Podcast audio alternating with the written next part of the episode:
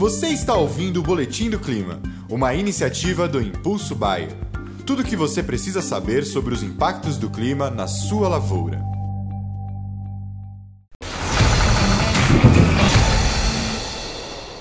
Olá a todos, aqui é Marco Antônio, agrometeorologista da Rural Clima, e vamos para as nossas atualizações climáticas dessa quarta-feira, né? Hoje, dia 17 de maio, falando aí um pouco das condições climáticas agora para o Brasil. Muita gente comentando sobre esse frio que está agora, né? Sobre grande parte do centro-sul do Brasil.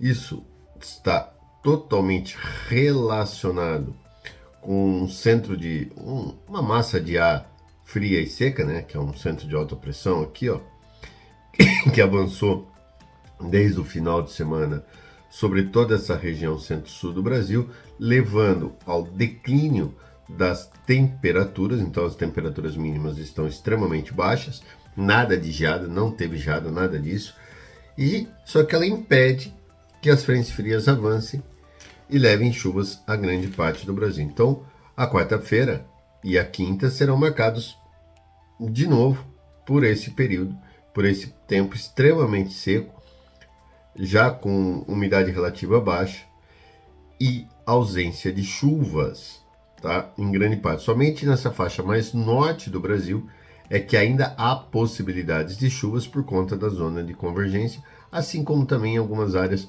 do litoral nordestino, devido a essas ondas de leste, né, que a gente chama, esses ventos úmidos que sopram do oceano para o continente, levando chuvas a toda essa costa do, do, do Nordeste, o que é normal também para essa época do ano.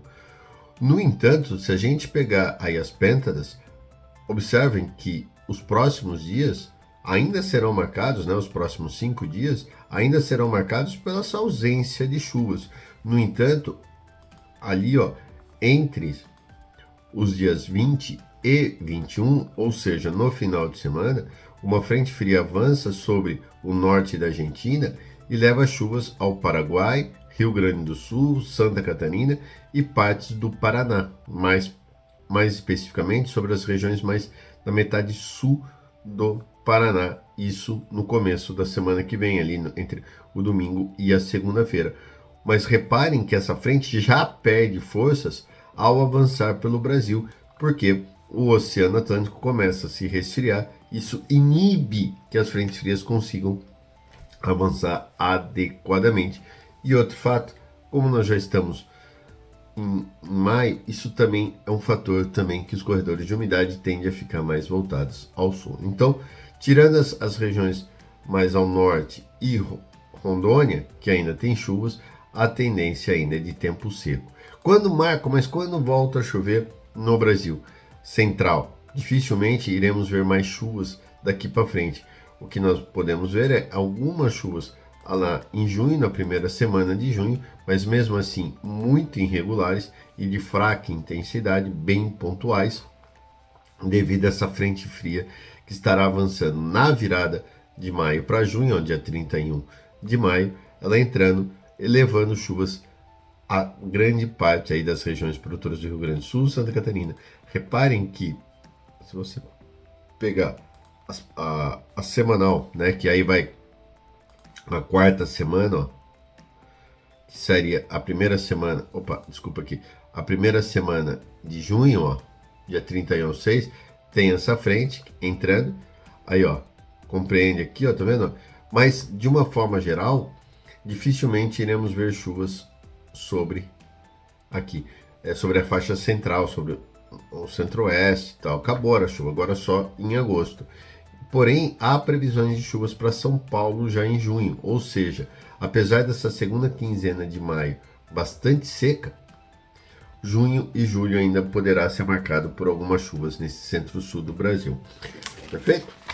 Frio, por enquanto. É que eu, não, eu, esqueço de falar de frio, porque não tem frio, apesar desse frio estar tá aqui agora, mas não há riscos de geadas, tá ok?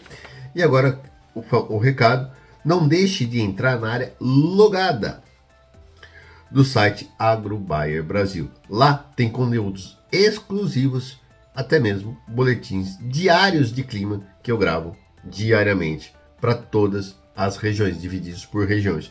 Para ter esse benefício, você precisa entrar cadastrado no programa de fidelidade Impulso Baia. Acesse e confira. Um grande abraço a todos, uma boa semana e qualquer coisa, entre em contato aqui com a gente.